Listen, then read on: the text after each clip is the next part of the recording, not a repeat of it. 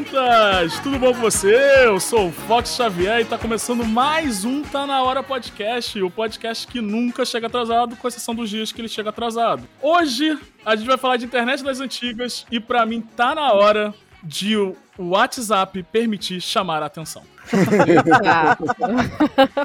e comigo na minha janelinha esquerda aqui está ela, Lidiana Yasushi. Oi, gente! Olha, tá na hora da gente ressuscitar o Orkut. Que saudade. De novo. Ó, nostálgica. E aqui na minha janelinha do lado direito, sorridente, lindo, de banho tomado, está ele, Renato Bacon. Olá, ouvintos e ouvintas! Está na hora de pensar em outra hora que o meu ia ser igual do Fox, que eu também ia falar de chamar a atenção. Não, mas, não, não, mas a gente sempre tem um plano B, né? Eu ia falar de chamar a atenção do, do MSN, né? Eu queria ter no WhatsApp, mas eu acho que tá na hora da gente voltar a usar a internet só de meia-noite até 8 da manhã e do fim de semana completo. Pra quê, amigo? Você é um, morcego, moleque. Mas a gente também tá aqui hoje com o nosso convidado, o youtuber que mais trabalha nesse país, a CNN do, do Nerd. É ele, Pablo Peixoto do canal Quatro Coisas. Tudo bem, pessoal? Muito obrigado pelo convite. Estamos aí e tá na hora de desligar a internet. São 8 horas da manhã. É isso aí, a gente vai falar hoje sobre a internet das antigas, aquela internet marota, aquela internet raiz, aquele campinho de várzea, mas antes a gente tem recadinhos para vocês, amigos ouvintes. Porque estamos nas redes sociais, não é mesmo, Lidiana e Sushi? Qual é o nosso Instagram? O nosso Instagram é Tá Na Hora Podcast, só seguir lá. E aí lá você comenta os episódios, você enche o nosso saco, você pede convidados, você faz o que você tiver afim. E qual é o nosso Twitter, Renato Bacon? É, tá na hora podcast. Tá na hora podcast também, tudo junto. E lá você faz as mesmas coisas que você faz no WhatsApp. Opa, no WhatsApp não, no Instagram. e é bom lembrar que a gente também tem o WhatsApp, que vai tocar o jingle na versão forró agora. 99945 1575 DDD é 21. O que, que é isso? Sensacional. Temos três versões desse jingle, Pablo, pra você Isso ver o nível de profissionalismo aqui. Isso não pode ser coincidência. Vocês mandaram fazer isso? Melhor, Excelente. fizeram pra gente. Ah, muito legal, muito legal.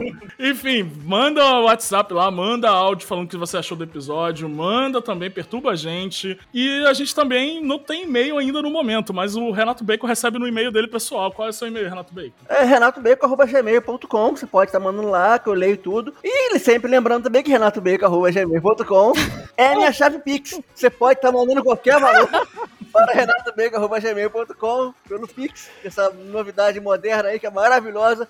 Mas é tão difícil sim fazer um e-mail, gente. N- Não é difícil, é preguiça. Tá na hora, arroba, arroba geocities.com. Não, a gente até tem um e-mail, inclusive você recebeu a pauta por ele, só que não tá legal, tá dois T juntos. É, tá estranho. Já sei que é porque precisa divulgar o Pix do Bacon.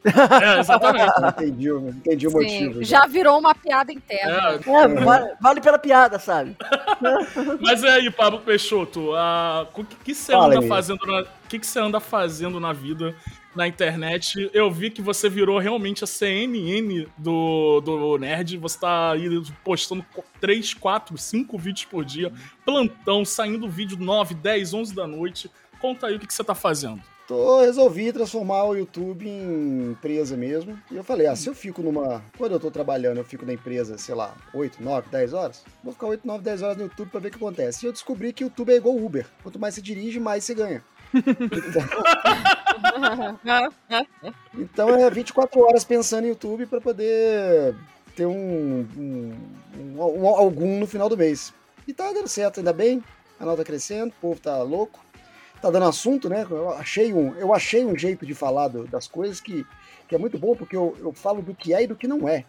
Então o que é ganha, ganha vídeo. O que não é, ganha vídeo também.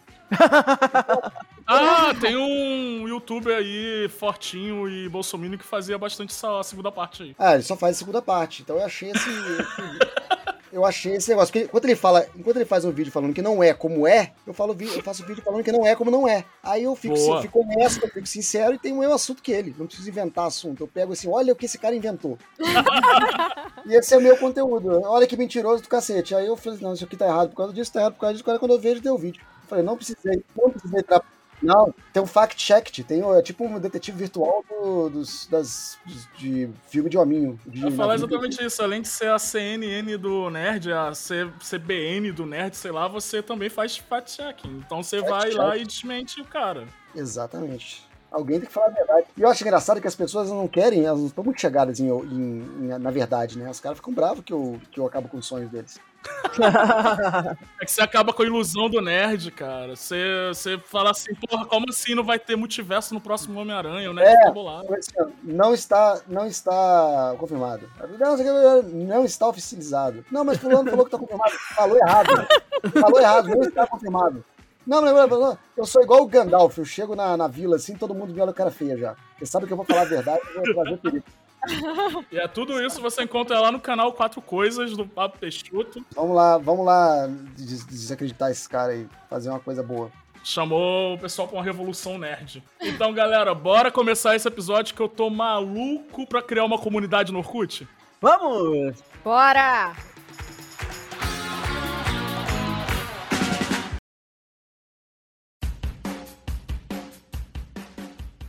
E começando aqui, a gente é um podcast educado, a gente sempre começa aqui pelo nosso convidado. O nosso convidado que tá na internet, desde quando você tá na internet, Papo Peixoto? Criando conteúdo. Comecei a criar conteúdo em 2001, eu era estagiário da Embratel. E a Embratel tinha uma, uma revolução naquela época lá que chamava fibra ótica. Nossa! Então era uma internet, então era uma internet- uma internet de altíssima velocidade, era tipo um giga. Uau! E eu trabalhava num lugar que eu chamava de calabouço, que era tipo o. Era no alto do prédio, uma sala de TV que fazia a, a TV interna. Então ninguém me via, não tinha supervisão nenhuma no meu trabalho. Uhum. E aí eu comecei a ler muito blog, fazer blog, eu comecei a blogar. Eu criei um blog chamado Pérolas para Porcos. Quando eu te conheci, você tá- você tava com esse blog. Tava com esse blog, né? E é legal, eu tenho até hoje o recorte de jornal de 2001 do, do Gravatar, que ele fazia uma, uma coluna de internet no jornal. No Globo, né? E ele falando do que o meu, que o meu blog tava no ar e tal. era- Foi muito legal. Primeira vez que eu apareci em jornal, assim, fiquei meio curioso. 20 anos atrás disso. 20 anos atrás, né? 20, é, 20 anos. Exatamente 20 anos. E depois é que foi, foi aparecendo outras coisas, né? Mas o, o- eu entrei mesmo, comecei a criar conteúdo no blog. Sabia nem o que, que, que fazia, o que, que fazia, sabe? Não tinha nem assunto, inventar. Demorei pra ter uma, uma editoria de blog e ver assim o que que. Demorei muito pra ganhar dinheiro com blog. Daí, daí foi 10 anos. Daí foi 10 anos pra poder tirar um, algum dinheiro com blog. Mas blog no início era muito isso mesmo. As pessoas praticamente botavam a opinião delas sobre assuntos variados ali e compartilhavam coisas que elas achavam legais, né? Não tinha É. muito. Sim, sim, era meio compartilhar coisa mesmo. Não tinha uma editoria, uma, um pensamento assim de tal, de agregar, de chamar. Quem, quem teve se deu bem, né?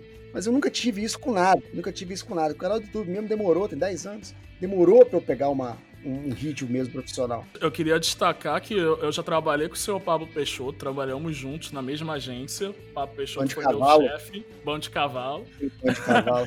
Hoje, imagina hoje, hoje em dia ia ser cancelado da empresa, se eu falasse Porra, isso. com não posso. certeza. A gente não ia trabalhar nunca lá mais.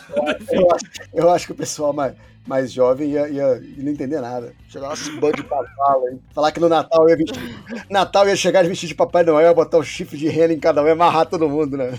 Na baia, né? E falar, vai, seu O Pa- trabalhar com o Pablo era muita doideira, porque às vezes, por exemplo, sei lá, chegava o atendimento na mesa do Pablo e tinha alguma daquelas demandas de entregar em duas horas. E aí o Pablo puxava da gaveta do nada uma máscara do Flash e ele falava.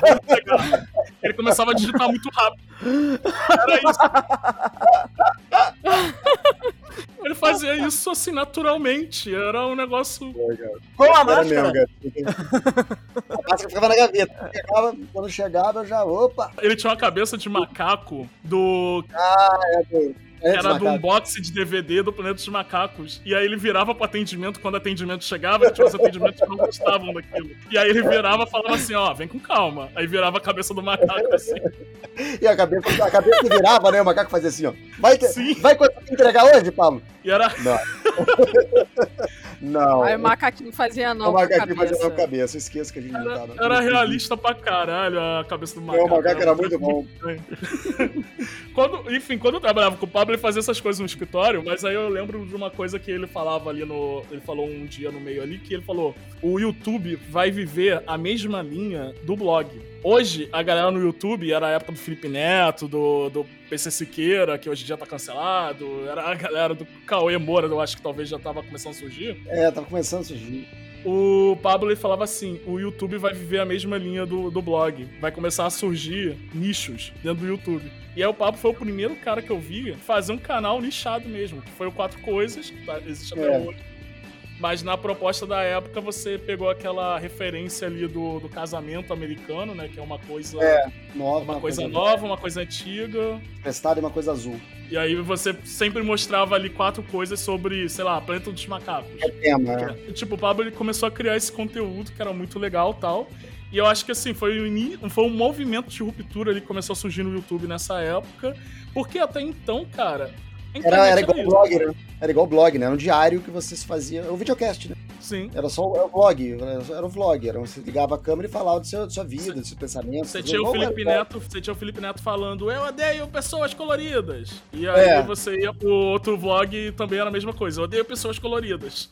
Até ter, uma, até ter uma editoria, um planejamento, demorou, né? É, na verdade, quem iniciou com esses vlogs foi o Ronald Rios, né? Aí depois veio o Felipe Neto. E aí foi uma tendência de fazer vlog por aí direto e depois vieram. Isso quando começou a nichar, eu acho que foi em 2011, se eu não me engano. Que aí começaram a, a nascer os canais nichados, né? Com outros tipos de coisa, sem, sem ser a galera falando da própria vida na internet. Pô, É, mas aí, eu, eu tive blog, eu tive blog de tecnologia nessa época aí, 2012, 2011, 2012. Eu ia pra evento, enfim, eu ganhava, eu ganhava algumas coisinhas bobas, que era bem, bem início mesmo, várzea. Eu acho que Renato Bacon também teve blog, você teve blog, Bacon? Não, quer dizer, tive, mas eu não usava direito, cara. Eu sempre largava os blogs que eu iniciava. Me chamavam pra escrever em blog, eu começava os blogs ali, largava. Eu era muito preguiçoso pra ter blog. Como é que você conseguiu fazer parte da galerinha, Bacon? O que, é que você fazia mesmo? Eu, cara, sempre fui o Bruno de Luca da galera da internet, cara. Eu nunca fiz nada de relevante. É sério, cara. Eu sempre falo isso, sempre fui o Bruno achava Luca. simpático e te botava nas rolês. É, cara, sempre fui o Bruno de Luca do Twitter, sempre falei isso. Eu sempre, esse fui meu amigo da galera. Eu nunca, nunca, fazia, nunca fiz nada e pronto. Eu acho impressionante que o Bacon ele tem amizades muito, mas muito relevantes. assim. O Bacon é amigo do Felipe Neto, por exemplo, desde a, da, dos antigos tempos. O Bacon vai no, ia no Engenhão antes da pandemia encontrava o Felipe Neto ali no meio da porra da arquibancada do estádio, sabe?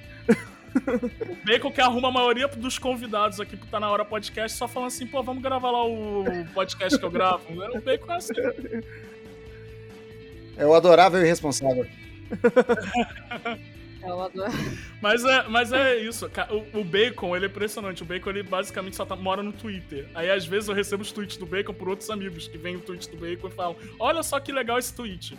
É, é Não. assim, Não, mas, mas, é, mas é bem isso, cara. Tipo, eu nunca tipo, fui de ter blog e tal. O meu blog sempre foi no Twitter desde 2007. A minha forma de escrever, de me manifestar, foi o Twitter, desde o começo, sabe? Eu comecei a usar o Twitter efetivamente desde 2008, pra valer. Então sempre foi a minha forma de me manifestar. Então, cara, eu peguei todas, as- todas as ondas do Twitter, eu peguei. Então, tipo, desde o começo mesmo, todas as pessoas que eu vi, eu vi todo mundo ficar famoso no Twitter, peguei todas as ondas ali. Então, todas essas coisas assim, eu fui conhecendo todo mundo que foi ficando famoso no Twitter, então essa galera, de certa modo, me conheceu também, sabe? Então, foi aí que eu acabei pegando toda, toda essa, essa galera. Eu acabei me inserindo aí também. Mas você sabe de onde eu conheço o Bacon, o Papo Peixoto? Daquele Ah. grande, mundialmente conhecido encontro de blogueiros que eu fazia aqui no Rio de Janeiro. Ah, Que o Papo Encontro Peixoto falava que eu era sócio fundador e único membro do Sindicato de Blogueiros do Rio de Janeiro. seu fundador e único membro, verdade. Era maravilhoso, cara. Era uma internet muito, sei lá, a galera, a galerinha que era famosa na internet, ela se conhecia pra caralho. É, já rolavam umas tretinhas, mas tipo, todo mundo tava geralmente buscando eventos pra estar todo mundo junto e tal. Eu lembro da galera que vinha do sul, de São Paulo, pra evento aqui no Rio de Janeiro. Era, era, era uma internet muito diferente do que a gente tem hoje em dia. Tipo, hoje em dia o cara pode ser um puto influenciador lá no interior do, do Maranhão e nunca ter ido pra São Paulo e mesmo assim tá faturando, tá conseguindo conquistar o espaço dele lá. É uma parada que não tinha antigamente de jeito nenhum. Cabia todo mundo numa van, né? É. Sim, muito. Mas enfim, a gente tá falando de criação de conteúdo, mas eu queria entrar na parada que antes da gente começar a criar conteúdo, a gente penava pra conseguir o conteúdo na internet. Aham. Porque eu não sei se vocês lembram, mas a gente usava, conectava ali o bom à internet escada lá pela meia-noite. E aí começava a abrir os aplicativos lá, que eram os programas, né? Não era nem aplicativo que a gente chamava. Eram os programas, a gente abria o Emule, abria o LimeWire, abria, enfim, as coisas pra baixar música. Vocês usavam LimeWire? O que, que vocês usavam antigamente na internet pra obter o bom conteúdo? Cara, eu cheguei a usar casar. Assim, eh, eu utilizei a internet de escada por pouco tempo. Eu só fui ter telefone fixo em casa, já falei isso, cara, por, por pouco tempo. Só fui ter telefone fixo em casa em 2000, 2001, por aí. E fui ter banda larga em 2004. Então foi um intervalo muito curto, tipo de 3, 4 anos, mas que pareceu uma eternidade, né, cara? A gente olha agora 4 anos, parece pouquinho tempo, né? Pô, 4 anos foi Sim. 2017, sabe? Tipo, quase nada pra gente agora. Mas, pô, pareceu que foi tempo pra caramba, né? Tipo, e coisa beça, né?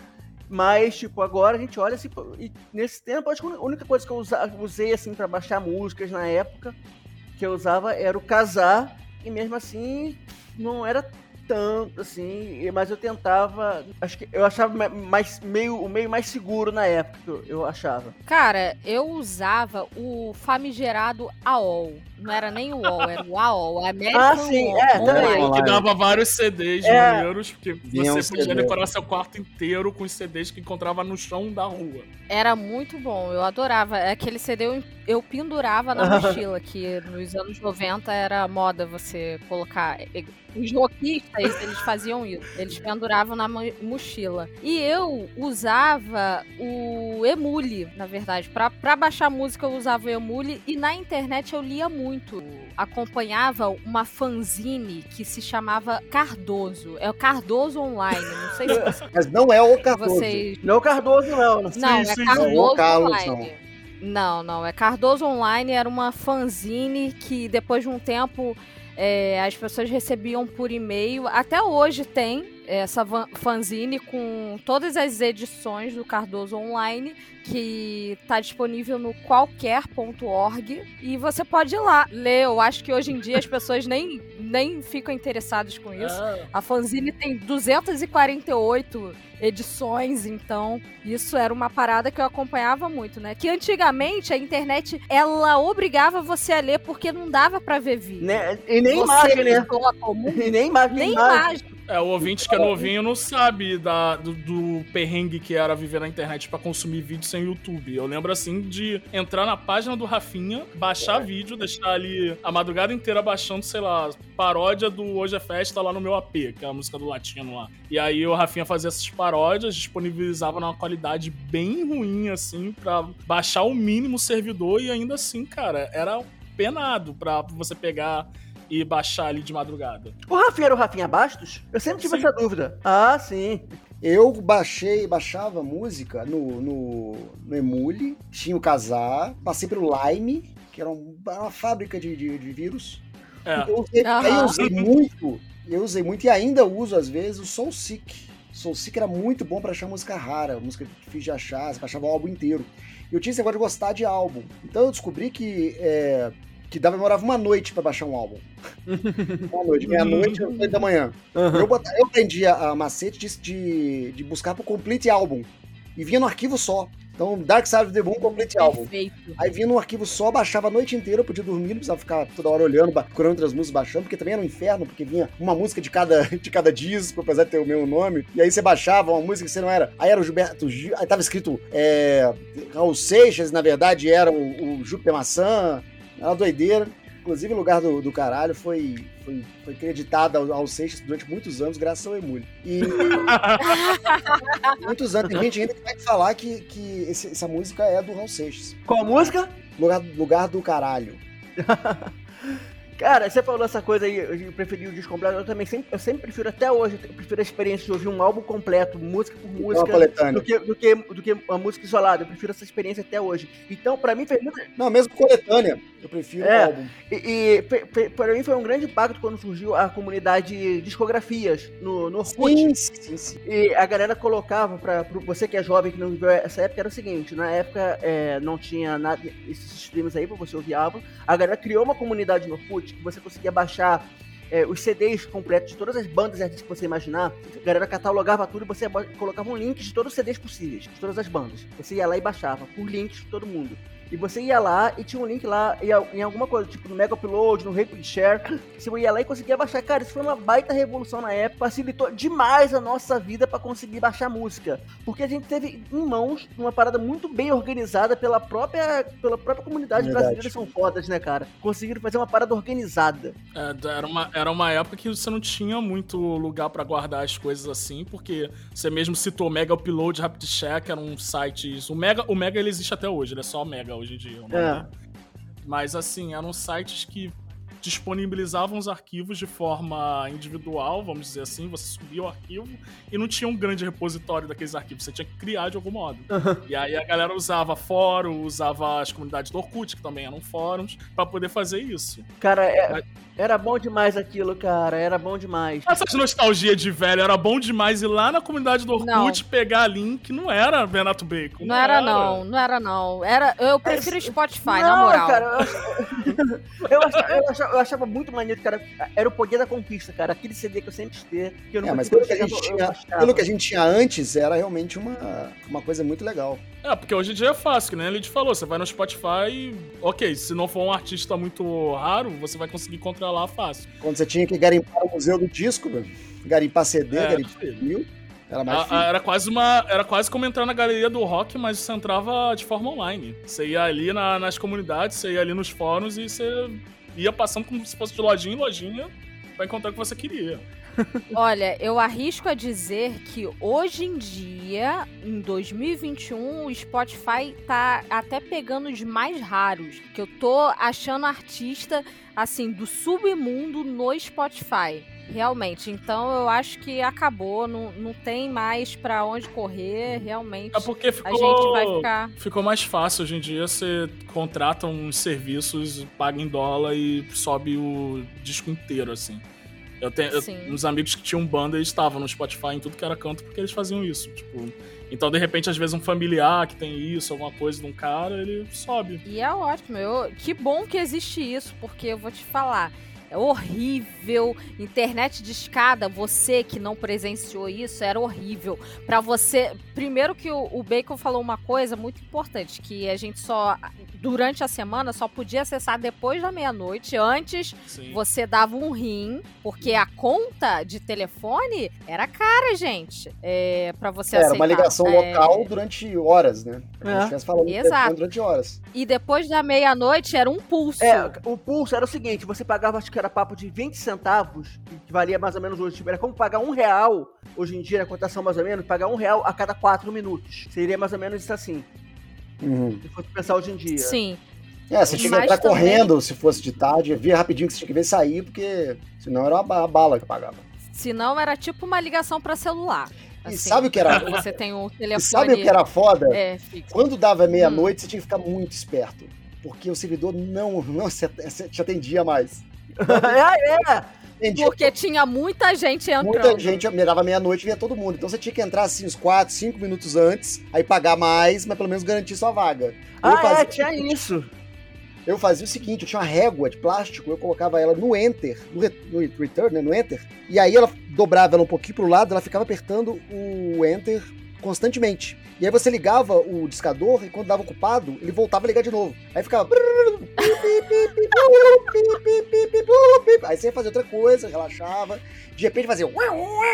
Era aquela alegria, né, cara? Voltava Não, mas- computador. Mas, ô Pablo, eu não sofria com isso porque é, sempre dava ocupado a galera que usava o- o- os provedores gratuitos. O IG sempre tava ocupado, Ah, é, o IG era grátis. eu Não, eu usava gratuito. Mas eu, eu, eu usava a OL, eu era. Eu pagava a. OL, a Playboy. OL. Não, porque minha mãe usava pra trabalhar. Aí. Ah, usava IG. Qual eram os outros além do IG?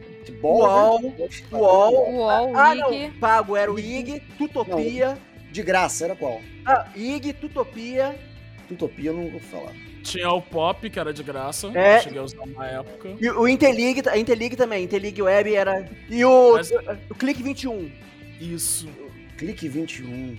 Eu lembro muito do IG porque tinha um discador que você baixava. que- É. E Sim. tinha aquele cachorrinho, né? Ficou clássico na época. Mas o, o ouvinte que é novinho não entende isso. A gente antigamente tinha que baixar um programa, que era o discador. Esse programa usava a entrada de telefone que tinha no computador. Não tínhamos essa maravilhosidade que é o Wi-Fi hoje em É, dia. por uma placa que tinha no computador chamada placa Fax Ah. Modem.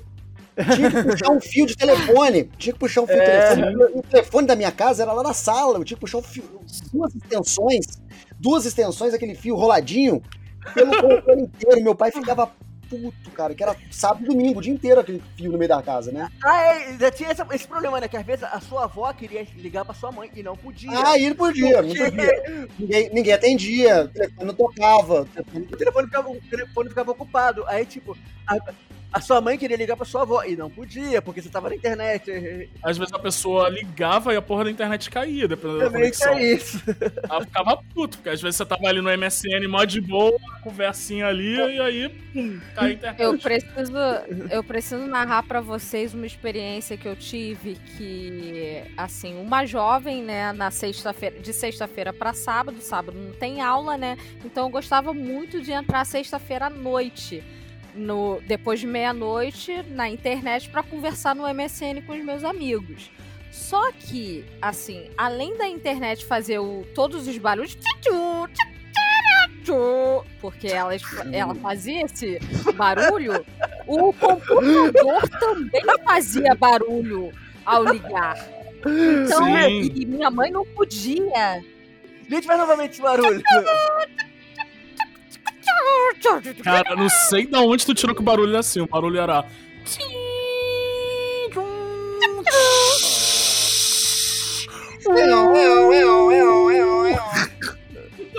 Cara, Que vida de merda, né?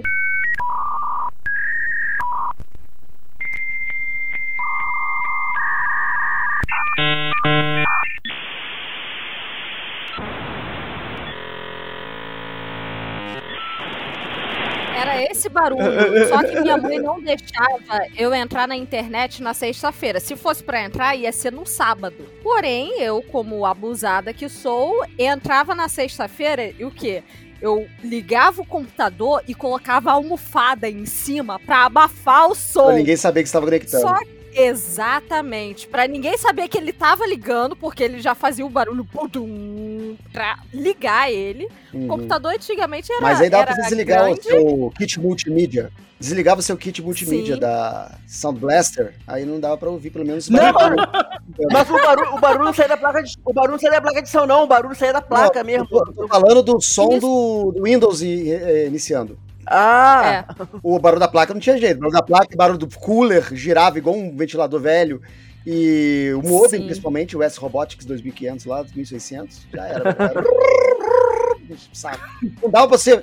Pô, vou ligar rapidinho, 10 horas da noite, vou ligar rapidinho aqui só pra ver uma parada. Aí não dava jeito, você vai avisar a casa inteira que você tá conectando. Eu, eu certeza. sofri da mesma coisa que o Pablo falou. Eu, pra conectar o meu telefone, ele era na sala. E aí eu fiz uma puta de uma extensão com aquelas caixinhas que você conectava o telefone ao aparelho. E aí eu tirava ela do aparelho e tinha uma puta conexão que levava pra uma outra caixinha dessa que eu plugava de novo lá dentro do quarto. E aí sim eu conseguia plugar no computador. Então era assim, 4 metros de fio atravessando a casa. Casa inteira. Da sala até o quarto, cruzando pela cozinha. E o corredor é- era uma merda, era uma merda, assim. Nossa, cara, e, e- e fora, e fora o, o, o perrengue que eu passei pra eu conseguir fazer chegar a banda larga até na minha casa, né? Tipo, Eu fazer não, né, cara? É, que as operadoras fizeram, né? Porque eu, eu solicitava, solicitava e nenhuma queria instalar a banda larga na minha casa, não queriam deixar ter. Olha, que bom pra você, porque pelo menos você teve banda larga. Assim, eu demorei muito pra ter banda larga, por quê? Porque o meu irmão assinou o famigerado plano da Oi, que era Internet sem limite. Exatamente. Meus pais assinaram ilimitado. isso. Meus pais assinaram isso, mas não chegava a banda larga onde a gente morava, porque era na beira do morro. E aí chegou um momento que não dava mais. Eu tava na faculdade, eu precisava ter uma internet mais rápida pra fazer trabalho e tudo. E aí a gente assinou a famosa internet alternativa. Que é a internet que o cara puxa um cabo de fibra ótica, sei lá, da puta que pariu, faz toda uma armação pelos postes da região e distribui internet. É isso, irmão.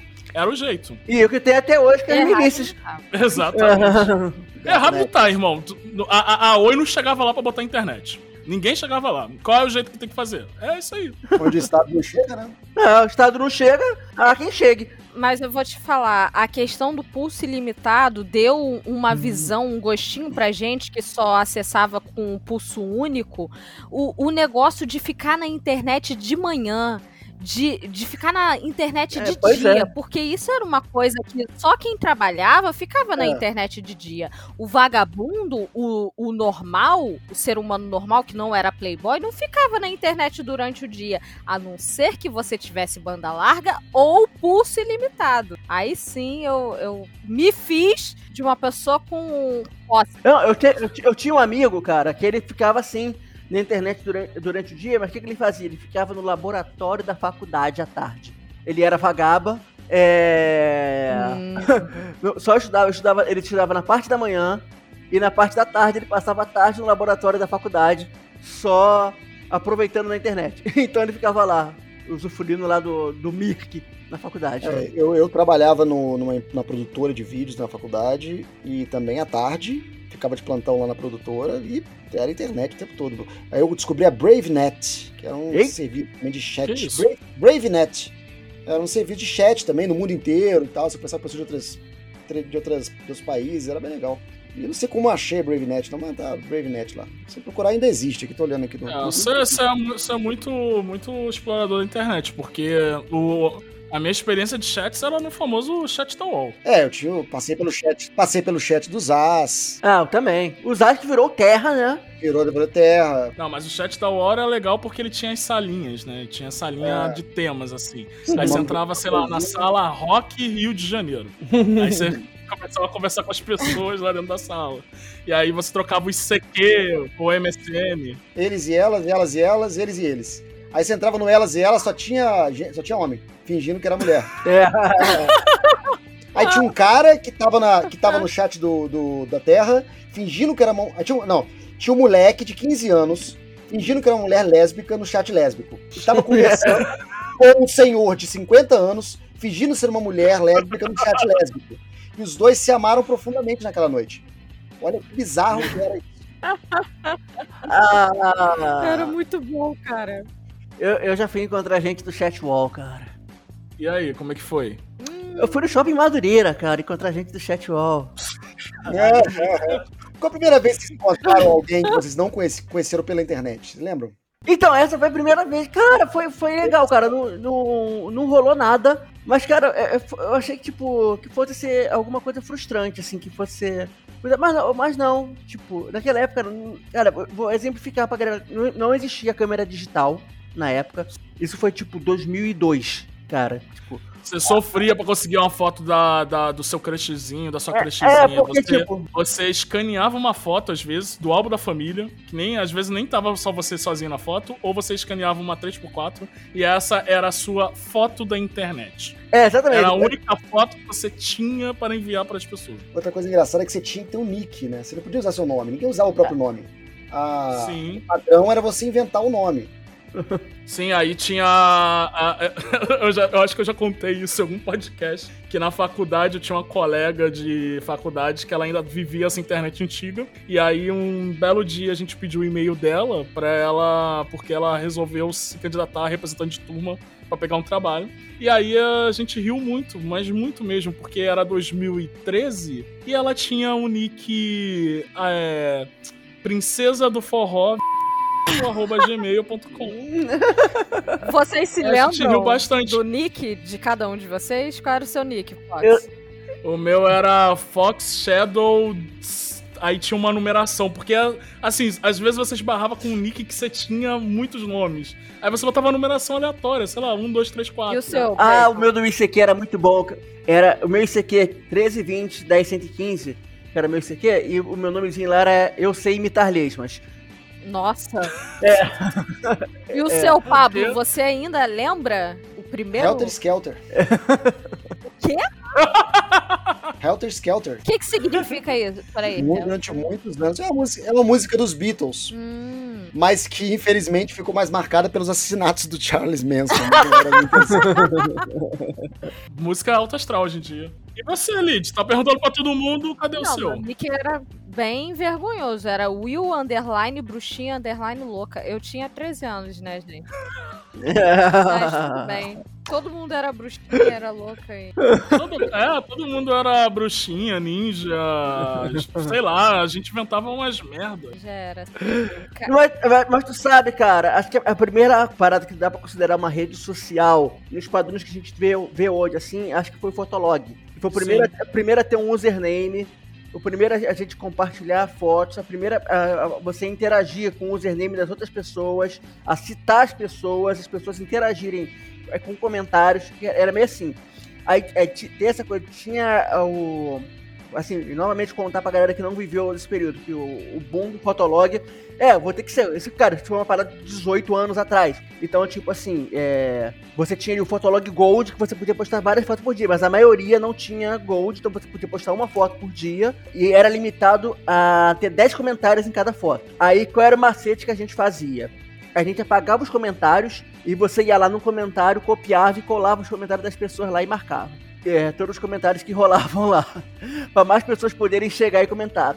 E, cara, o Fotolog, ele começou a gerar as primeiras web celebridades do Brasil. Sim. Sabe? É, os fotologs que eram gratuitos. E a galera, e era assim, a galera que já era, que era famosinha e que era gold. E essas pessoas famosinhas foram as primeiras a terem câmeras digitais, cara, que foi quando começou a chegar no Brasil. Que era um negócio que custava na época papo de 300 reais, as primeiras câmeras. Cotação atual, vamos botar papo assim de 1.200 reais.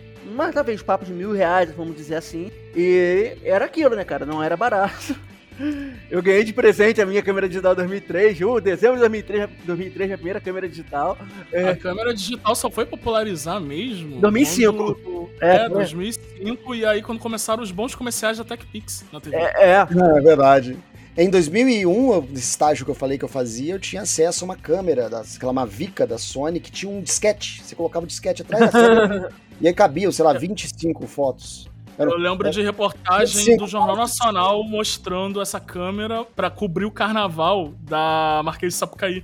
Então eles conseguiam subir fotos do desfile em questão de 20 minutos. Era muito rápido. Tem uma coisa de streaming que eu lembrei agora, que a primeira vez que eu ouvi música em streaming foi em 2001 também. Eu lembro porque foi a trilha sonora do Quase Famosos. É um filme que eu adorei, gosto, é hoje meu preferido.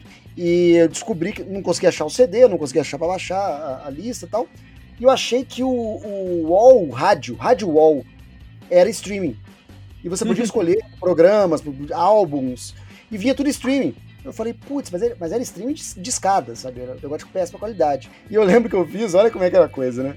É, eu botei uma. Eu botei o computador era conectado num, num aparelho de som e eu gravei numa fita o streaming. eu vi streaming em fita. Era andar, andar pra trás, né? Andei pra trás, a fita cassete. A fita cassete. Maravilhoso. né? Isso aqui é, é ino- é inovar regredindo. Inovar regredindo. Não, mas o, o, o Bacon falou do Fotolog, eu lembro muito das meninas do meu colégio falando assim: ah, entra lá no meu flogrão, deixa um comentário. E você tinha uma, realmente uma obrigação, porque a menina, ela pedia pra você anotar o flogão. Então você pegava o caderninho, você anotava o flogão, fulaninha 15, arroba, é, não era arroba, era ponto flogão.com.br, alguma coisa assim. E aí você entrava no flogão, aí você ia lá, olhava as fotos, aí você dava, deixava comentários. Porque esse negócio de like não tinha. Like veio depois do Facebook. Inclusive, quando surgiu a palavra curtir, a gente achou estranho pra caramba, né? Aquela gíria, puta gente de velho. Curtiu. Porra, aí tu entrava, dava um comentário, aí a menina tinha que. Ela, ela, o flogão ele tinha um limite de fotos, não tinha, Bacon? Eu não sei, cara. O, o flogão, cara, é- é- é- o flogão sempre foi uma coisa muito mais de pobre. Sim. Ah, é sério, mas sério, o flogão é uma parada muito mais popular. E a, a classe média usava o fotolog. Eu nunca, nunca entendi por que disso, cara. Nunca entendi. O que que acontece? Por que dessa, dessa segmentação. O flogão você podia postar quantas fotos você quisesse. E não tinha a questão do comentário lá. Inclusive, é, as pessoas antigamente elas ficavam famosas não pelo número de curtidas, porque não existia, como o Fox falou, mas sim por quantos comentários você tinha naquela foto. Não, mas eu, eu, eu lembro muito que tinha essa disputa do, dos números de comentários, e agora vamos entrar num capítulo especial da internet no Brasil, que bate com, com Tá Na Hora da Lead também que é o Orkut. O Orkut, ele permitia que você tivesse 10 fotos num álbum sua popularidade era medida pela, pelo tipo aquele queridômetro que hoje tem no Big Brother, não ah, vou lembrar muito bom aquilo, né? Aquilo era muito que bom. Era, era sensual. Era sexy, confiável, confiável. e legal. Sexy, confiável e legal, que você ia recebendo as notinhas ali, ele, dá, ele te dava uma média e botava estampado ali em cima do seu perfil. E os bons números de scraps que você recebia, que eram as mensagens scraps. públicas, e o bom número de depoimentos. depoimentos. Depoimento, porra. Depô, manda um depô lá. E aí, eu lembro que as, as pessoas ficavam disputando pra quem tinha o um topo. Assim, o topo, o é, topo meu. é meu!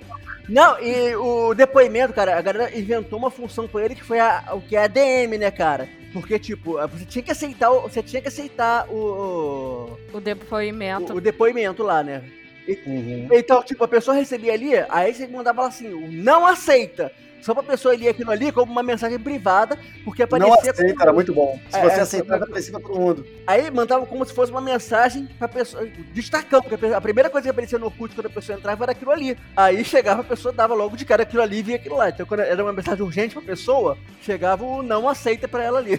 Quantas mensagens não aceita escritas foram públicas, né, cara? Muitas. Eu, eu, eu, já, eu já esbarrei com várias mensagens de, tipo, gente marcando encontro, gente passando dado pessoal, CPF, umas coisas assim. Senha do banco. Senha do banco, sim. Gotinha, gotinha, saca o dinheiro lá, não sei o que, conta do Banco do Brasil para... Não, mas era, era muito bom. E aí o, o, o Orkut ele tinha as paradas que a gente já falou aqui, que eram as comunidades. Sim. Eu quero saber de cada um de vocês quais comunidades vocês mais participavam. O Bacon já disse que pegava música lá na. Não, na mas, mas não era que eu mais participava, não. Era que eu pegava música, mas nem de longe que era que eu mais participava. Eu, eu era moderador da comunidade de uma banda de emo, que era uma banda chamada Dance of Days. Mas já tinha emo? Tinha aí, maluco. O emo viveu o seu grande momento na época do Orkut. Well, é. 2014, ah, é. 2000, não, 2007. 2007. 2007, 2008. Do, 2004, tinha o... 2004 2008, cara. Foi o grande ato. Mais, do, não era o MySpace? Não, mas o Orkut era onde a galera tava, onde a galera se comunicava. Então... O MySpace não chegou a ser popular no Brasil. Eu lembro que eu tinha, não. mas era mais pra ouvir bandas, assim. É, então, tipo... Uh, e, cara, e, e, era assim, eu tava ali pra zoar a galera, que eu sempre, achei uma parada muito zoeira, mas eu, e, e, tinha uma galera que tava na mesma vibe, tava nas comunidades pra zoar, sabe? Dentro de todo mundo ali. Mas, tipo, e acabei fazendo muitas amizades, assim, do tipo de ter grupo, grupo no WhatsApp com a galera até hoje, se reunir com galera, com a galera até hoje, assim. Fiz muitas amizades, pô. Da, o pessoal do, do Dance of Days que tava lá, acabei virando moderador da comunidade, amigo do pessoal da banda e etc. Eu acho que era a comunidade que eu mais participei. Então, e tem, e tem gente, cara, que eu conheci no, no Orkut, de comunidades aleatórias, assim, que, tipo, comunidade de, de, de Lost, por exemplo, da, da, do seriado eu converso até hoje, sabe? Cara, eu participava de muita comunidade de anime, principalmente Anime Friends e Anime Family que rolava aqui no Rio de Janeiro. E assim, é, eu adorava participar dos comentários lá, dos, das discussões que tinham lá, porque era muito engraçado como as pessoas se agrediam na, naquelas comunidades. Tanto. Era gratuito, é, é, as, as, agressões eram bizarras. Era gratuito, tanto que até hoje, assim, é, eu tenho gravado um depoimento que um cara deu pro outro, assim, dentro da comunidade, que teve uma porradaria lá dentro, né, de um, de um cara que não falava com o outro. Aí o cara mandou um textão pro outro e a gente usou aquele texto na época como um meme. Entendeu? Que eu acho. eu não sei se vocês conhecem esse. É, esse texto, mas ficou muito utilizado aí uma época que é mais ou menos assim. Cara, o que você tem contra mim? Nunca fiz nada para você, nunca te xinguei, até te cumprimentei no AF. Talvez você esteja bravo porque te deletei do MSN. Mas isso porque você não sabe conversar sem sair xingando. Não sei se você sabe, pode até co comentar com o Felipe, mas te considero, apesar de você. Não sei, alguma coisa assim. Cara, eu lembro, eu vi isso, cara, que você tem contra mim. Exatamente. Quase o Nada Acontece Feijoada Brasileira. É, é, é tipo isso, porém, isso aconteceu de verdade. As pessoas pega, pegaram esse texto e levaram pra vida normal, entendeu? Quando alguém ficava chateado, só pegava um Ctrl-C, Ctrl-V e colocava, cara, o que você tem contra mim? Pronto. É, rapidamente, eu quero falar uma comunidade que é muito importante, eu preciso falar dela, que desde 2004 eu frequentei ela até o final do Orkut, e foi uma comunidade também que eu conheci muita gente, e foi lá, inclusive, que eu conheci um rapaz que ele é muito conhecido hoje em dia, chamado Felipe Neto. Qual comunidade? A famosa 22408, conhecida pelo codinome entre os próprios membros como Mongolândia, que é a comunidade, que é a comunidade Botafogo. A comunidade dos botafoguenses, a comunidade que debatia o time do Botafogo, a comunidade. Vocês tinham tudo pra debater no Botafogo, cara. Cara, é exatamente lá. Cara, é, é, a famosa comunidade onde todo mundo especulava todos os anos que a Pepsi ia patrocinar o Botafogo e que o Denilson ia ser contratado. é. Caralho, meu irmão, não faz o menor sentido isso. Vocês é, ficavam debatendo patrocinador. É, cara. Não, era tudo isso, cara. É onde a gente comentava os jogos. É, ah, Botafogo e sei lá quem. Antes, durante e depois. Antes, de cada jogo tinha isso. Era movimentadíssima. Tinha uma, uma famosa escritora também que fazia parte dessa comunidade. Escritora adolescente que lá, onde ela cometeu um ato de racismo nessa comunidade. E as pessoas lembram disso até hoje. Lá sempre. E, o clima era bom lá, é amistoso. A comunidade, ela migrou pro Facebook e sempre falam dessa, dessa escritora. Eu não vou falar o nome dela aqui, mas aí é, sempre, sempre falam dela lá. As pessoas lembram que ela, um dia ela falou a frase: clareia para falar comigo. E se vocês procurarem essa frase no, no, Google, vão ver que escritora é essa. Meu Deus. Caraca, pesado. Ok. A, a, comunidade do Vasco era esse clima assim, ou Não lembro de foi comunidade. Eu entrava em comunidades muito pequenas. É, comunidades de, que eu criava, que alguém criava, para usar os amigos mesmo. Comunidades que era um proto-grupo do, do WhatsApp, né? Claro Sim. que dava confusão, dava briga. Igualzinho, igual o grupo de família. Mas eu lembro de como. Você tinha a comunidade da turma da escola, você tinha a comunidade do Eu Amo o Renato Bacon. Ah, é! Eu amo, eu conheço o plano, sim, esse tipo de coisa. As pessoas ganhavam grupos, né? Amigos, amigos do Renato Bacon eu tinha. É engraçado que o primeiro dia bombava e o segundo dia, terceiro, ninguém lembrava, é, ninguém mais. Porque o negócio tem muito assunto, né? É, é como o grupo de WhatsApp hoje em dia, a mesma coisa. Olha, eu arrisco dizer que, que a comunidade que fizeram para mim, ela era até atualizada bastante, assim, porque era uma zoeira constante. A, a minha comunidade. É, o nome disso é bullying. É. Fizeram a comunidade para praticar bullying com Exatamente, você. eu adorava o bullying que era praticado comigo. Sério, porque a comunidade ela era movimentada, marcava um rolê dentro da comunidade. Nossa, eu adorava. E assim, só um, um fato engraçada aqui, eu joguei Cara o que você tem contra mim no Google e achei um blogspot chamado Cara, o que você tem contra mim.blogspot.com. É o texto lá. Peraí, você falou, você falou o texto todo, não leu? Não, é. Você decorou esse texto? Sim, esse texto tá na minha memória. Aí eu fui e coloquei aqui. Eu só. Você não já decorou o discurso do Rock Balboa, Pablo? Não, mais ou menos. Vou colocar. Então é a mesma coisa, ele decorou mais ou menos essa parada aí. eu não, eu participava mais de comunidade de seriado, cara. Eu participava mais de comunidade de seriado, e aí foi em comunidade de seriado que eu comecei a, a me destacar, porque as pessoas tinham carreiras dentro das comunidades.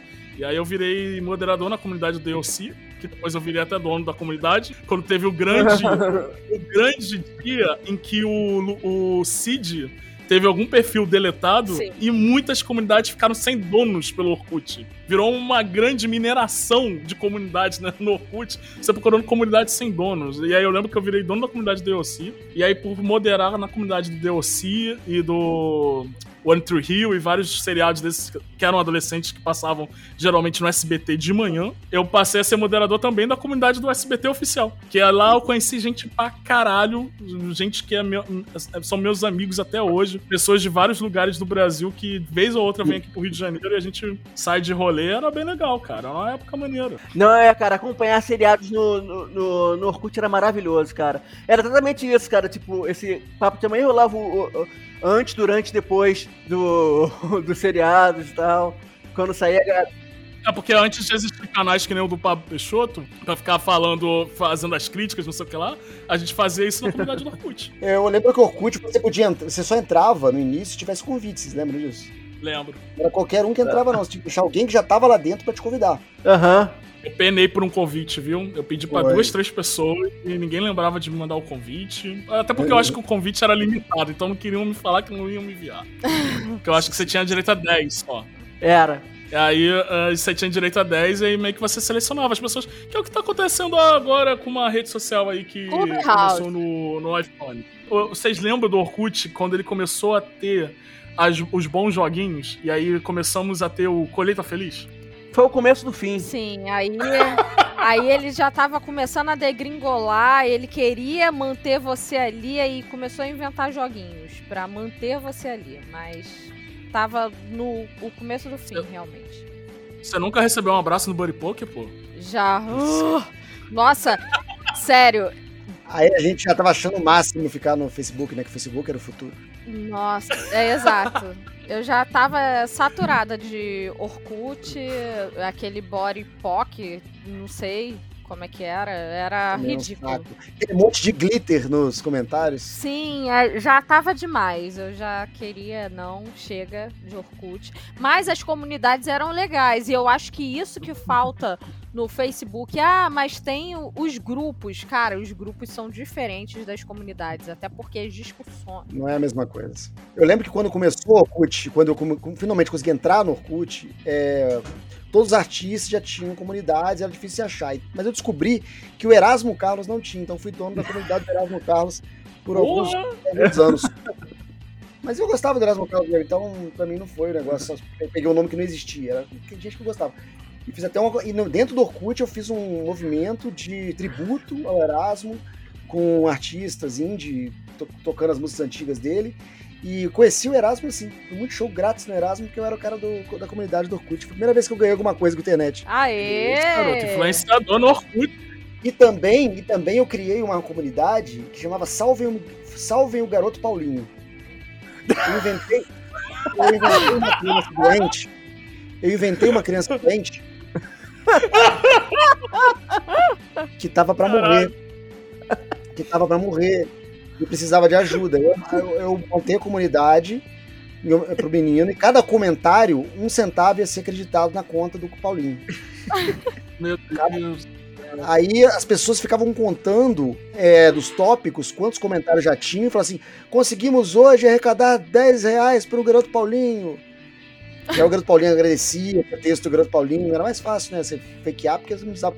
Aí a foto do garoto Paulinho é um moleque lá da Índia, que tava de cama, aí peguei a dele. Salvem o garoto Paulinho. Tinha, tinha sido uns 20 mil. Ai, meu Deus. Com o tempo dá pra ver que era puro humor. Humor leve, humor do bem. Muito bem. Humor da família tradicional brasileira. Mas eu falava assim, não. Vamos provar que o Orkut, além de nazismo e ódio a ódio a, a- a minorias raciais, também é ajudar o próximo. Essa que era a descrição. Vamos provar que o Orkut é mais do que, é mais do que nazismo e ódio a minorias raciais. Ajuda o garoto Paulinho. Mas essa época aí do Orkut também era boa, porque foi o início, eu acho que, de ter os sites, né, de conteúdo e tal, que a gente já falou até um pouco aqui. E aí as paradas começarem a viralizar de verdade. Tipo, quem nunca recebeu Havaianas de pau por meio de scrap do Orkut? Saca? Você entrava num site, atenção ouvinte jovem, não tinha YouTube. Você entrava num site, tinha um player de Flash Player lá. Era um complemento que você baixava no seu computador e rodava no navegador. A qualidade era horrível, o som era estourado. E você apertava play e você dava risada. Porque aquilo era bom demais. E aí tinha Havaianas de pau, tinha aqueles sites charges, tinha uns sites que eram mais de humor, mais voltados mais à montagem e escritos, que aí tinha o Mortadela, tinha o Kibiloco. Cara, quem, quem estourou com isso aí também foi, foi o Marcos Castro, que fez o, o vídeo do, do cara tossiu.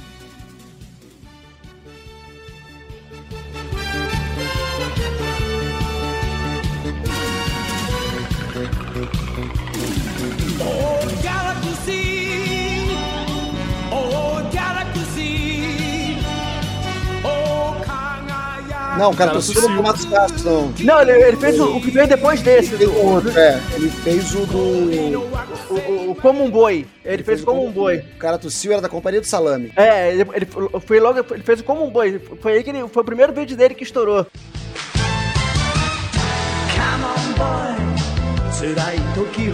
Antigamente a gente pegava as músicas estrangeiras e, e traduzia.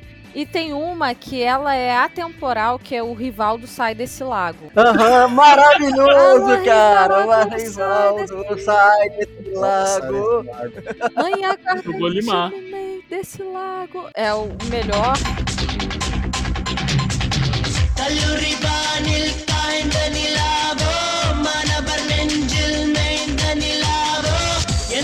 Nossa, vou até rever isso hoje, deve ter ainda. Como eu ouvi o Rivaldo Sai desse Lago, mas muitas vezes. Eu me apaixonei pelo Y-Pop por conta do Rivaldo Sai desse Lago. Eu sou um verdadeiro fã do, da, da, da cultura indi, da música indiana por conta do Rivaldo Sai desse Lago. E por causa do Doom, o Doom Machale, que eu acho que o, talvez o Fox se lembre. Vendo um filme indiano que a, que a Ah, agência verdade. dele. E Que, que acontece? O, na época que o Pablo e eu trabalhávamos na mesma agência, também calhou que foi a época de Caminho das Índias. Então as paradas indianas começaram a bombar no Brasil. E aí Foi. tinha uma empresa, uma distribuidora de filmes, querendo trazer os filmes indianos pra cá. E aí a gente trabalhou nesse, nessa, nos lançamentos de dois ou três filmes indianos. É, nunca saiu a campanha, mas a gente trabalhou É. lá um tempo. Exatamente, é coisa de agência. Tipo, você chega lá, faz todo um planejamento e não sai. Mas sai. o, eu, eu gosto muito de lembrar da boa época dos funks, que surgia funk pra qualquer coisa na internet.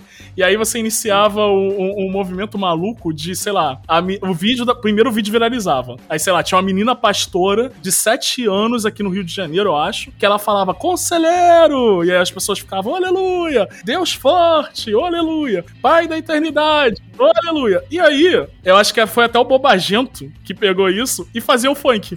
Que aí ficava, conselheiro! Tum, tum, Deus forte! Tum, tum, ficava uma batidinha.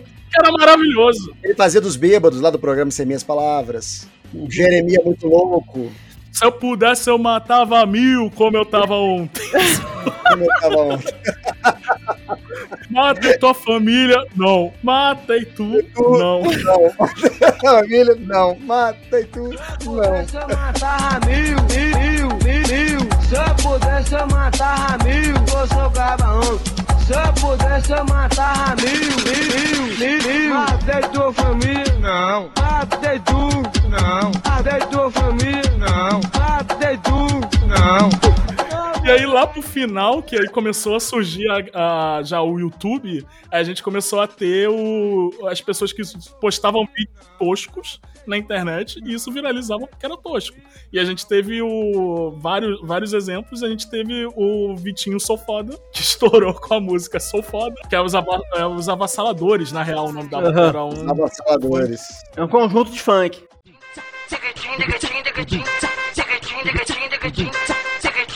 Sou foda. Que aí tinha também a Larica dos Moleques, que cantava Tô com fome, quero leite.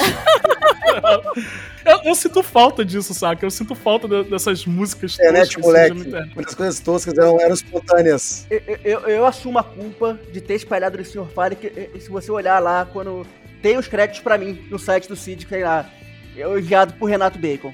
Eu assumo a culpa de ter espalhado Sr. Fire pra internet, cara. Renato Bacon, eu te amo, porque nessa época a gente ia pra, pras baladinhas aqui no E Rio de tocava Janeiro. no Sr. Fire, eu sei, cara. Não tocava no Senhor Fale, porque a qualidade não era tão boa pra tocar numa, numa pista de dança. A parada era, tocava a música do One Direction, todo mundo cantava a versão do Senhor É, eu sei. Nasci aqui 13 anos atrás e minha história agora eu vou contar. Eu sou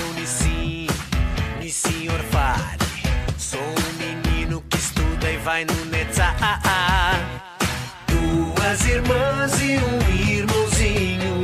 Minha família é um show.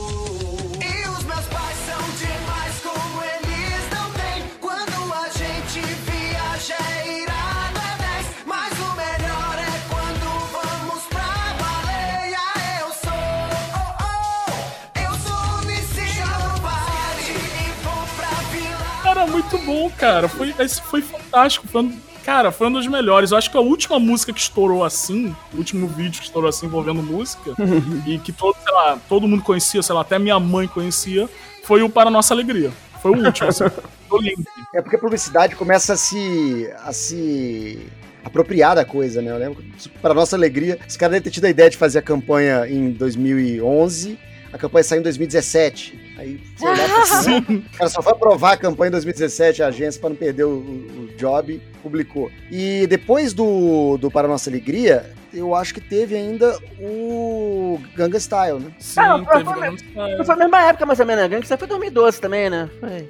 Teve o Harlem Shake, vocês lembram do Harlem Shake? Shake. 2013, 2014 ali. Sim, Que era simplesmente uma batida escrota falando Cono senhorita e começava tudo du du du du du du du du du E a graça era você fazer um vídeo com um monte de gente fazendo coisas estúpidas depois que a batida virava. Dava um flanga e aí a batida virava e era essa a graça. Era isso, a gente produzia conteúdo assim.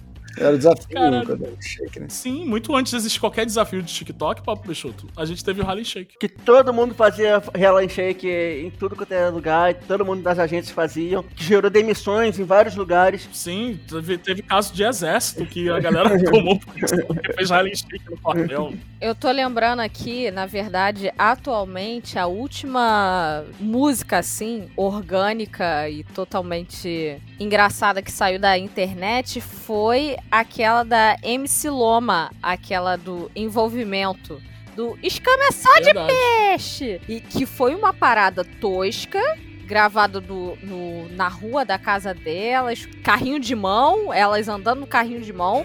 Foi muito bom. E depois a publicidade veio, estragou, fez clipe do de Condzilla. carnaval, cara. Fe- fez tudo, exatamente. Mas eu acho que atualmente essas for, essa foi a última. Dia surgiu muito do TikTok. O TikTok tá impulsionando muitas músicas aí, por conta dos desafios, dos challenges, e, enfim, até das construções de conteúdo que tem lá dentro. Mas eu acho que, assim, a última, última mesmo, cara, foi pra essa época ali, tipo, para a nossa alegria. Porque era uma música evangélica que já existia, a galera Há gravou. E... trocentos anos, É. cara. Era uma música muito antiga, sabe? Era. Aí Depois da, desses funks de meme, né? De, de- é, começou a rolar a redublagem. Teve o Batman Feira da Fruta, que eu acho que a gente tem que citar aqui. É das antigas Sim, também. verdade. E As aí, redublagens do Hermes e Renato também. E graças a redublagens eu consegui um, ir pra Frog, por exemplo. Por quê? Qual, qual redublagem que tu fez? A do Dunga Dia de Fúria, né? Foi o meu como um boi. Eu fiz, o Dunga- fiz o Dunga no Dia de Fúria e fiz o Porra Maurício no mesmo ano. Cara, Porra Maurício era muito bom, cara. A gente precisa reservar um momentinho pra falar de Porra Maurício, que era Aí eu maravilhoso. cara. aparecia, aí eu aparecia assim na internet. Eu comecei a vir em São Paulo, no Rio, fazer evento, juntar com a galera e tal. E muita gente de publicidade lá. Aí eu consegui um- um- uma indicação pra ir trabalhar no Rio. Foi assim que eu saí de Juiz de Fora, senão tava lá até agora, bicho. Não, Porra Maurício era um, era um Tumblr, né, Pablo? Era um Era. que você pegava tirinhas da Turma da Mônica, que, Aham. assim, eram muito estranhas e botava uma legenda ali pra questionar o contexto daquilo. E era maravilhoso. Eu quero entrar na, na- no meu, um pouco no meu Tá Na Hora, que era uma cultura de internet, que era o MSN. Antes teve o ICQ, eu não peguei isso aqui. Quando eu tava entrando na internet, quando eu comecei a ter um computador em casa, né, porque era caro, o ouvinte hoje em dia ainda tá caro pra caralho, do Voltou, dólar, mas vol- voltou a ser cara, vamos ressaltar. exatamente. Porque teve, a gente teve um presidente chamado Lula que baixou os preços de computador. Bacon, 900 reais foi o computador que compraram lá em casa da Positivo, com bom 2 GB de RAM, um Pentium Cere... não, Intel Celeron, que era o processador, bons 40 GB de HD e vinha com algum software open source. Mas aí eu instalei o Windows, porque né, Obviamente. ninguém usava Linux. E era isso, cara, era, era barato. Você começou a ficar barato você ter um computador. Com 900 Ficou. reais você conseguia ter um computador completo. Porque ti- tinha, o pro- tinha o programa Computador para Todos, cara. Exatamente, que era, que era positivo, tinham várias marcas que participavam. Tinha o PC Uhum. da Xuxa, alguma coisa assim, da Eliana, não lembro. Direito, Xuxa. tinha. Computador do milhão. Computador no milhão. Milhão, caralho, que vinha com o joguinho do milhão, porra. Que hoje em dia dá pra você jogar na Alexa. Mas, ah, é verdade. Um dia eu fui na casa do Fox e mostrei isso pra ele. Eu não sabia, eu tinha acabado de comprar a Alexa, veio o Bacon e falou: Alexa, jogar jogo do milhão. Eu, Aí ficou.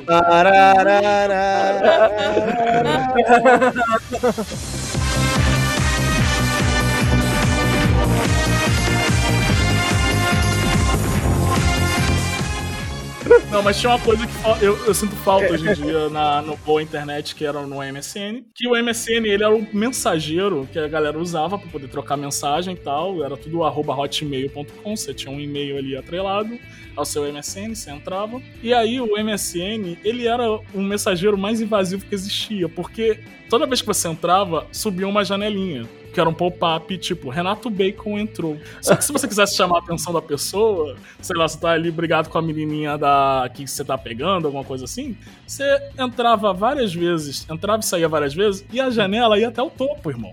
A janela ia até lá no alto. E isso, quando você não tava na janela mesmo da conversa, você pedia atenção da pessoa. E a janela tremia. Atenção para o último modo de perturbação do MSN. O Wink, que era aquela porra daquela animação que tomava a janela inteira do computador e travava seu MSN por 5 minutos. Não só o seu MSN, mas seu computador, dependendo de- do processamento do seu computador. Ô Fox, sabe o que eu fazia? Botafogo tava jogando. Eu trocava meu nome no MSN, tirava Renato Bacon e trocava meu nome pra Gol. Quando o Botafogo fazia gol. Ficava online, offline, online, offline, online, offline. Ficava minha janelinha subindo, descendo, subindo, descendo. Pra todo mundo ver que o Botafogo tinha feito gol. O MSN tinha essa história de você trocar o user. E aí, acho que a primeira vez que as pessoas costumaram a colocar indiretas da internet foi através do Sim. user da MSN. Ah, e o subnick também, né, cara? Você tinha um subnick ali, e- e- que todo mundo ficava vendo o seu subnick. E era o lugar oficial das indiretas, né? É. O subnick, o subnick era o espaço que você falava assim: ah, inveja dos outros que move meu sucesso e não sei o que. Não adianta Isso. olhar pro que eu conquisto. Era, era maravilhoso. Muito feliz. Quando tinha muito feliz é porque a pessoa tava na pior. tava na bad. Terminou o namoro. Eu não usava o subnick porque eu preferia deixar as músicas lá no negócio para as pessoas verem o meu gosto musical duvidoso. Caraca, pode crer, o MSN você conectava com alguns reprodutores de mídia, sei lá, Windows, Windows Media Player, e aí você conseguia mostrar a música que você tava ouvindo.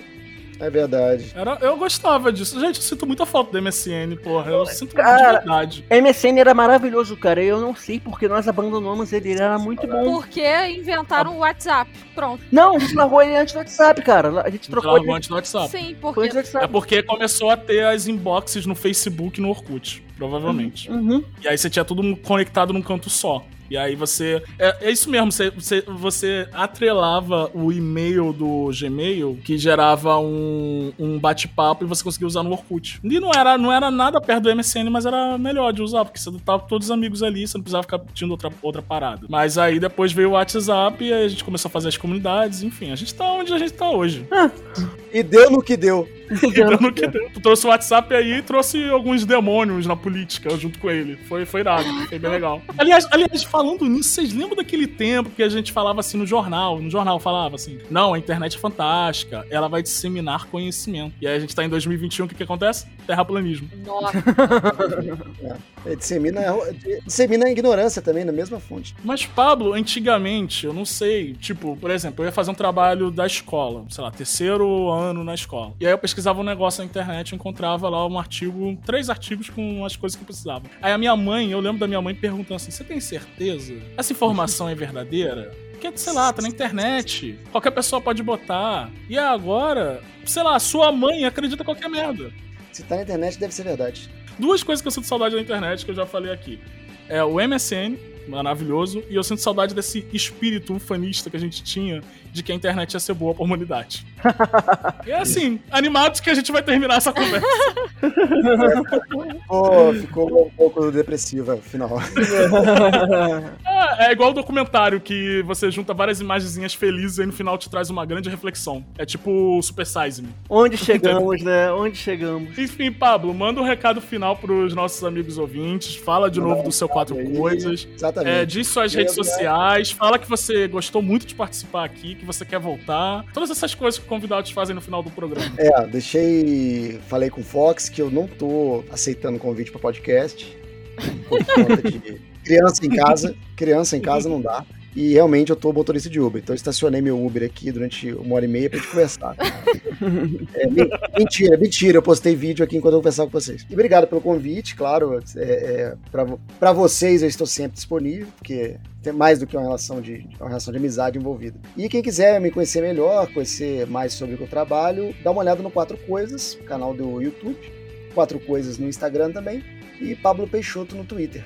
Tá bom? Pablo Peixoto que tem sido um, um grande comentador de Big Brother. É, eu comecei. eu, eu, é engraçado porque eu. Sabe porque eu escrevi um livro sobre Big Brother, né? Sim.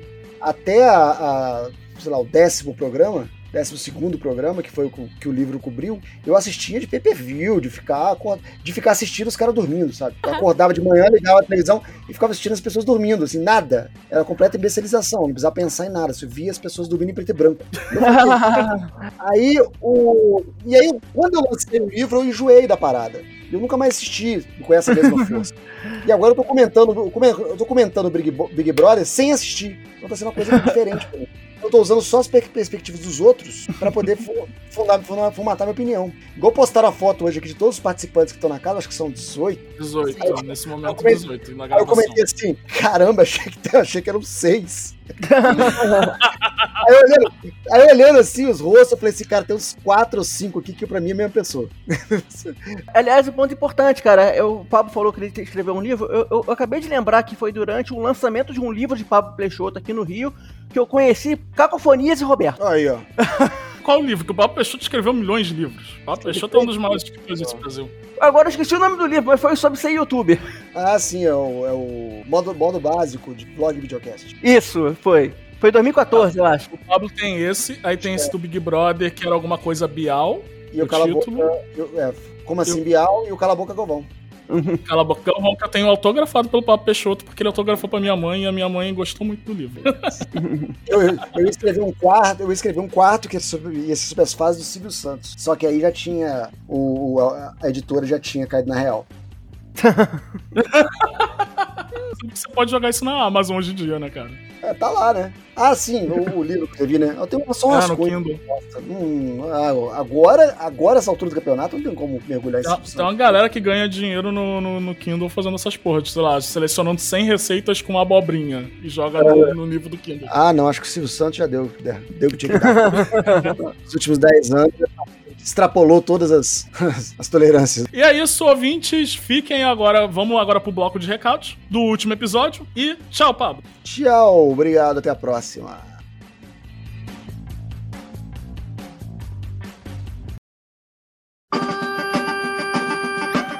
E vamos pro bloco mais aguardado, que é o bloquinho de recados, meus amiguinhos. O bloquinho onde você pode participar do Tá Na Hora. E esse bloco de recados é do episódio passado, o episódio que gravamos com Cauê Moura, que foi um episódio maravilhoso, foi um episódio engraçado pra caramba. Um episódio onde a Lid conseguiu constranger o convidado. Com certeza eu tô aqui pra fazer isso, pra constranger o convidado, pra ele ficar desconfortável e não participar mais do nosso podcast. Que o quê? Depende de convidados. Eu tô aqui para estragar o tá na hora. Opa, não posso revelar. Ok, então vamos aí falar o que a nossa incrível audiência falou sobre esse episódio. Você separou algum recadinho pra gente, Li? Separei, separei da minha melhor amiga aqui, da Carol NG Daves, lá do Instagram. E eu vou falar exatamente como ela enviou o recado pra gente. Ela colocou assim: Adorei! Amo o Cauê! Também sou carioca e também me irrito com pessoas que param na minha frente do nada. Travam a escada rolante ou as portas, ninguém merece. Amei a notícia dos dois episódios, só espero que não seja em 30 de fevereiro. Amo você, Lid. Coraçãozinho, eu também te amo, Carol! Carol não foi em 30 de fevereiro, mas foi em 29 de fevereiro.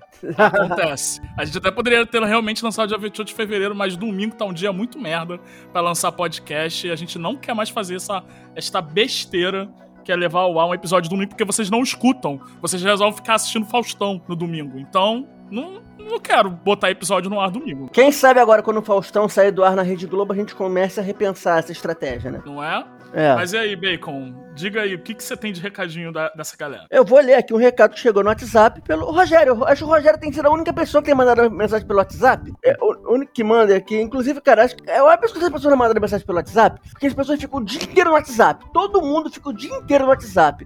É tão fácil você chegar, adicionar o nosso contato do WhatsApp, mandar uma mensagem. Seria muito mais prático você mandar mensagem pra gente assim. Mas enfim. Não, mas continue enviando pelo Instagram que gera engajamento. Fala aí, curte nas fotos. Se quiser comentar no Instagram, colocando letra por letra em comentários, pode fazer isso. A gente lê. Eu acho que seria válido as pessoas comentarem no Instagram contando histórias vergonhosas dos seus amigos e marcando os amigos, inclusive aqueles que não ouvem um podcast. Porque aí espalhariam a palavra do podcast, sabe? Sabe, sabe o que que tem que fazer? A pessoa tem que chegar lá no Instagram. Atenção, você ouvinte. Você chega lá no nosso Instagram, no- na foto desse episódio, aí você marca seu amigo e fala: Caralho, você ouviu que contaram essa história sua aqui e ainda falaram teu nome? Aí deixa, deixa acontecer.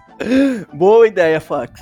Mas enfim, é, retomando aqui ao ponto que paramos, eu vou ler aqui o, o recado enviado pelo Rogério. O Rogério disse assim: Olá, pessoas. Tanta coisa me dá raiva que é difícil listar. Ué, cadê o resto do. O resto tá aqui, eu vou continuar lendo. É apenas Ah. Cara, vê que eu tô querendo fazer essa porra todo episódio agora. Vai se fuder, Renato.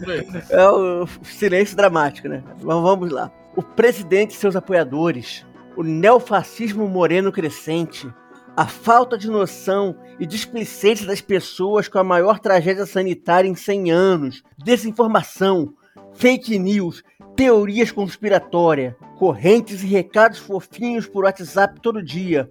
Como as pessoas conseguem? E gente que para no caminho por qualquer motivo. Não é só no Rio, Fox. Acredite. Seja andando a pé e de carro. E o meu motivo número um. Gente que entra com máscara no queixo no mercadinho de bairro e fica circulando o ambiente inteiro, puxando conversa, encostando e falando groselha. Conexão com o item 3. Caralho, isso me mata. Sim, isso realmente pode te matar, né? Afinal, tá transmitindo doença. Literalmente. Isso mata Exato. todo mundo, na verdade. É, é, Rogério, realmente são coisas de dar muita raiva, dá vontade de sair socando as pessoas, mas não vamos gastar é o primário à toa, né, meu? Cara, só de ouvir essa lista do Rogério já me subiu uma raiva, um azedinho assim na garganta, vontade de socar as pessoas, mas tudo bem. É, eu vou ler aqui um recado do Lucas Lins, que mandou lá no nosso Instagram. Ele falou: um dos melhores episódios que valeu só pelas pauladas do começo falando de TikTok. Não dar espaço na estação realmente é enervante demais. Mas vi muito velho sair voando na estação Pinheiros, Fox, que é do lado do Rio Tietê, perto do Butantã, Zona Oeste. Pra quem vai pra Osasco, onde eu moro, tô só ambientando. É impressionante que quando o trabalhador fedido de bem chega na estação Faria Lima, que é de boy, ele respeita o lado esquerdo. PS, agora eu estou seguindo a Elite Trouxa no TikTok também. Dá bastante vergonha alheia, mas eu curto vocês, então vale muito a pena. Muito obrigada. Voltarei a fazer dancinhas escrotas e vergonhosas para vocês poderem rir da minha cara e continuar me humilhando nas redes sociais. Eu vou ler aqui o recadinho do Ele Anderson. Eu não deveria ler o do Le- Ele Anderson não, porque ele fez um desaforo, um desaforo aqui. Eu não vou ler o do Ele Anderson não. Foda-se, Ele Ah, Anderson. então é isso eu que vou você ler. quer? Eu vou ler, Não. então. Eu ler, Não, então. peraí. Não, mas tá na minha vez de ler o comentário. E eu não vou deixar você ler o comentário do Ele Anderson na minha vez. Ah! se ferrou, Ele Anderson. Eu vou ler o comentário aqui do Jean Car... Carva Araújo, tá? Que é muito mais legal que o Ele Anderson. Vou ler aqui. Como falar de passar raiva e não pensar em comentaristas esportivos? Os abençoados são pagos pra falar merda, passar pano pra arbitragem e irritar o, o espectador. Eu acabo o jogo mais puto com eles do que com o ex-atleta barra atual idoso Nenê.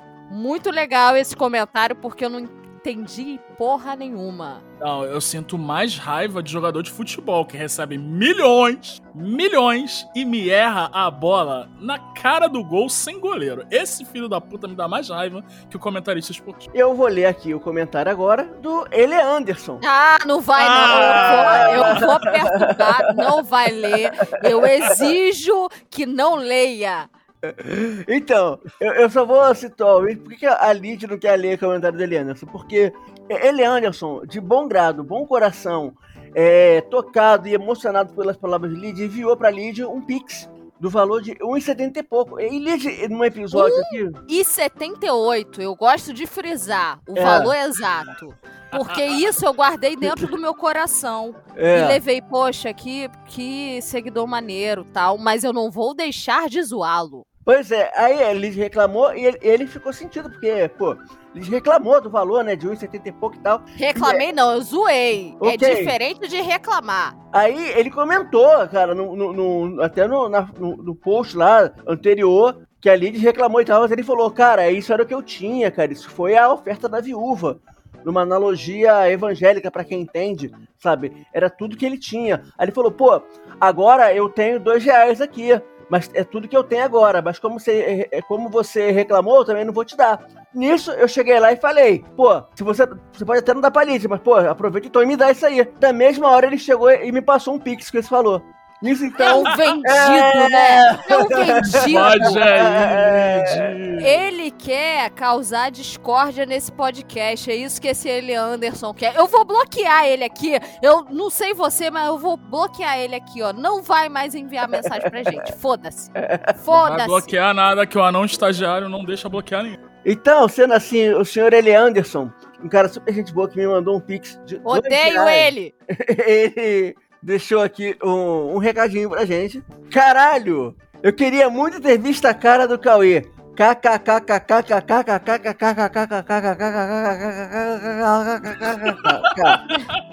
Quando eu escutei ele falando com tanta vontade, boca cheia de TikToker de 30 anos, na hora lembrei que a Lid fazia. Caramba, se isso tivesse sido filmado, teria sido muito The Office. Infelizmente não foi filmado, ele Anderson, porque a ferramenta que a gente utiliza para a captação do podcast é, não tinha essa opção de filmar, de captar o vídeo, mas agora ela tem. Então, sim, se isso voltar a acontecer em algum episódio, nós vamos ter o videozinho para poder postar no Instagram. Fique E aí eu- com esse spoiler. E eu vou revelar pra vocês que foi tipo isso. Foi tipo The Office, porque ficou um climão muito gostoso, assim, azedo.